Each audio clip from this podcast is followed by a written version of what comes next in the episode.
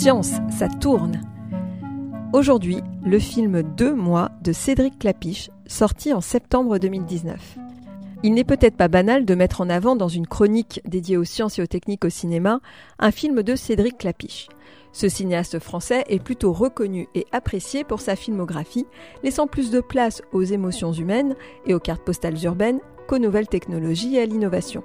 Pourtant, son dernier film, Deux mois, sorti en septembre 2019, mérite qu'on s'y attarde un peu avec nos binocles STS. D'abord, en raison des deux principaux personnages. Deux trentenaires qui vivent dans des immeubles mitoyens et qui n'arrêtent pas de se croiser sans jamais se rencontrer. Enfin, vous la sentez bien la comédie romantique, n'est-ce pas? Il faudra quand même attendre longtemps avant d'assister à cette rencontre à laquelle tout le film nous prépare. Ce qui nous laisse le temps de découvrir cette femme et cet homme dans leur quotidien et même dans leur quotidien professionnel. Elle, c'est Mélanie. Elle est biologiste. Ses recherches portent sur le traitement de certaines formes de cancer, notamment chez les plus jeunes. Le film nous offre même plusieurs scènes assez pertinentes sur la pratique de son métier et de son contexte. Par exemple, le big chef de labo, qui n'est pas sûr de pouvoir confier une présentation importante à la jeune chercheur. Parce qu'elle est jeune, parce qu'elle est timide, bien que maîtrisant parfaitement son sujet. C'est sûr que le manque d'assurance clairement affiché par Mélanie, quant à ses capacités, est à plusieurs reprises montré dans le film.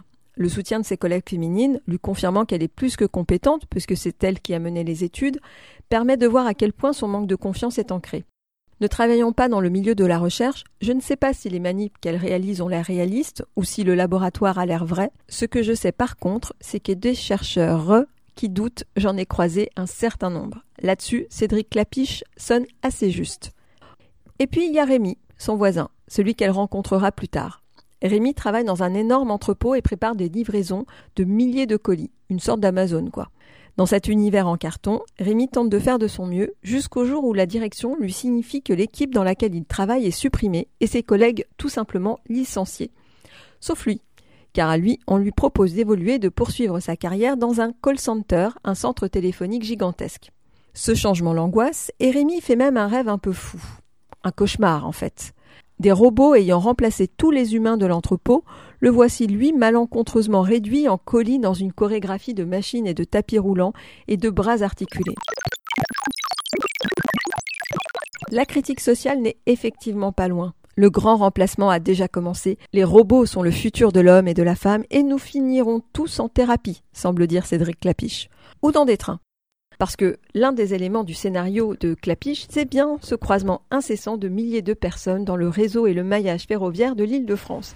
TER, RER, métro, TGV défilent dès le générique qui, selon moi, est particulièrement bien réussi.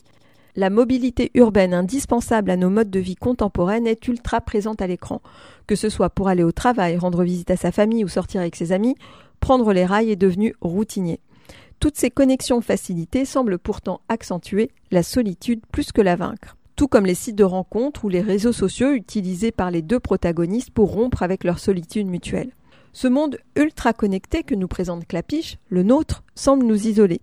Le film pourrait s'arrêter là, sur ces modes de vie où le numériquement connecté prendrait le pas sur des vies humainement déconnectées, il pourrait n'être qu'un joli petit film avec une sympathique histoire d'amour en devenir, mais il montre aussi de façon très subtile l'ubérisation de l'économie, l'ubérisation du sexe ou des relations affectives, l'ultramobilité urbaine souhaitée et souvent subie, et un peu de la place des femmes dans le milieu de la recherche. Des ingrédients STS à ne pas louper donc, même dans une presque comédie romantique.